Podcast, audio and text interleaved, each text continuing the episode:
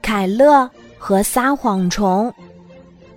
小狗凯乐今天上学又迟到了，斑马老师无奈地问：“凯乐，你这次又是因为什么迟到啊？”还能因为什么？起晚了呗。凯乐心里默默地想。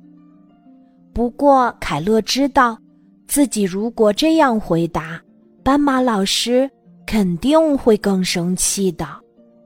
斑马老师，我生病了，妈妈带我去医院打针，这才迟到的。我下次绝对不会了。凯乐一边说。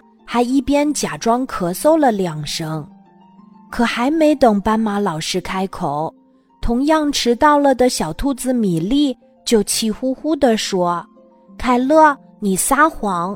我刚刚还看见你在上学路上玩呢。”凯乐的谎言被识破了，但他并不认为自己做错了。哎，如果我刚刚说实话。斑马老师肯定会更生气，这可是善意的谎言。忽然，小狗凯乐的书包里钻出一只绿绿的小虫子。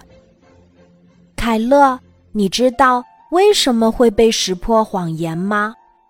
因为你身边没有我，大名鼎鼎的撒谎虫。如果有我在，无论你说什么。大家都会相信。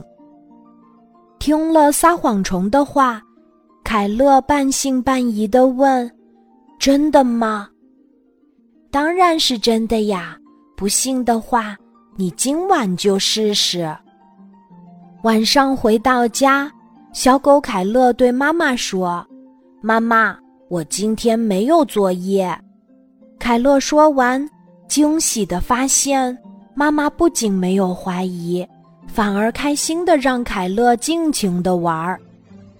这下凯乐就放心了，看来撒谎虫真的没有骗自己。第二天一到学校，凯乐就见到斑马老师正在收家庭作业。哎呀，凯乐昨天只顾着玩，根本就没有写。就在凯乐急得团团转的时候，撒谎虫动了动。对呀，有撒谎虫在，我怕什么？小狗凯乐想到这儿，就理直气壮地说：“斑马老师，我不小心把作业落在家里了。”果然，斑马老师一点儿也没有怀疑，不用写作业。还不用担心被发现，这感觉实在是太棒了。下了课，小老虎利格正向同学们展示他新的火车模型。凯乐，你不去看看吗？小兔子米粒好奇地问。不去，那有什么好看的？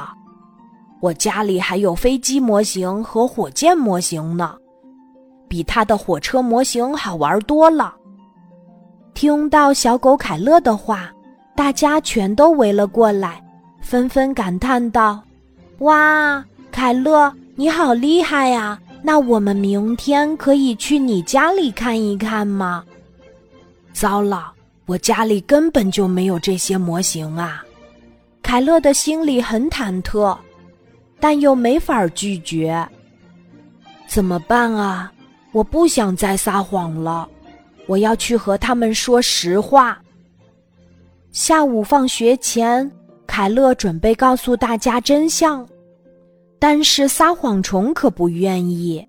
他气冲冲地说：“如果你不继续撒谎，我就去帮别的小动物了。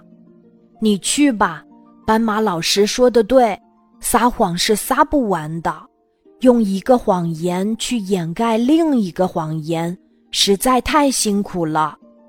以后我要做一只诚实的小狗。凯乐的话音刚落，撒谎虫突然消失不见了，就好像从来没有来过一样。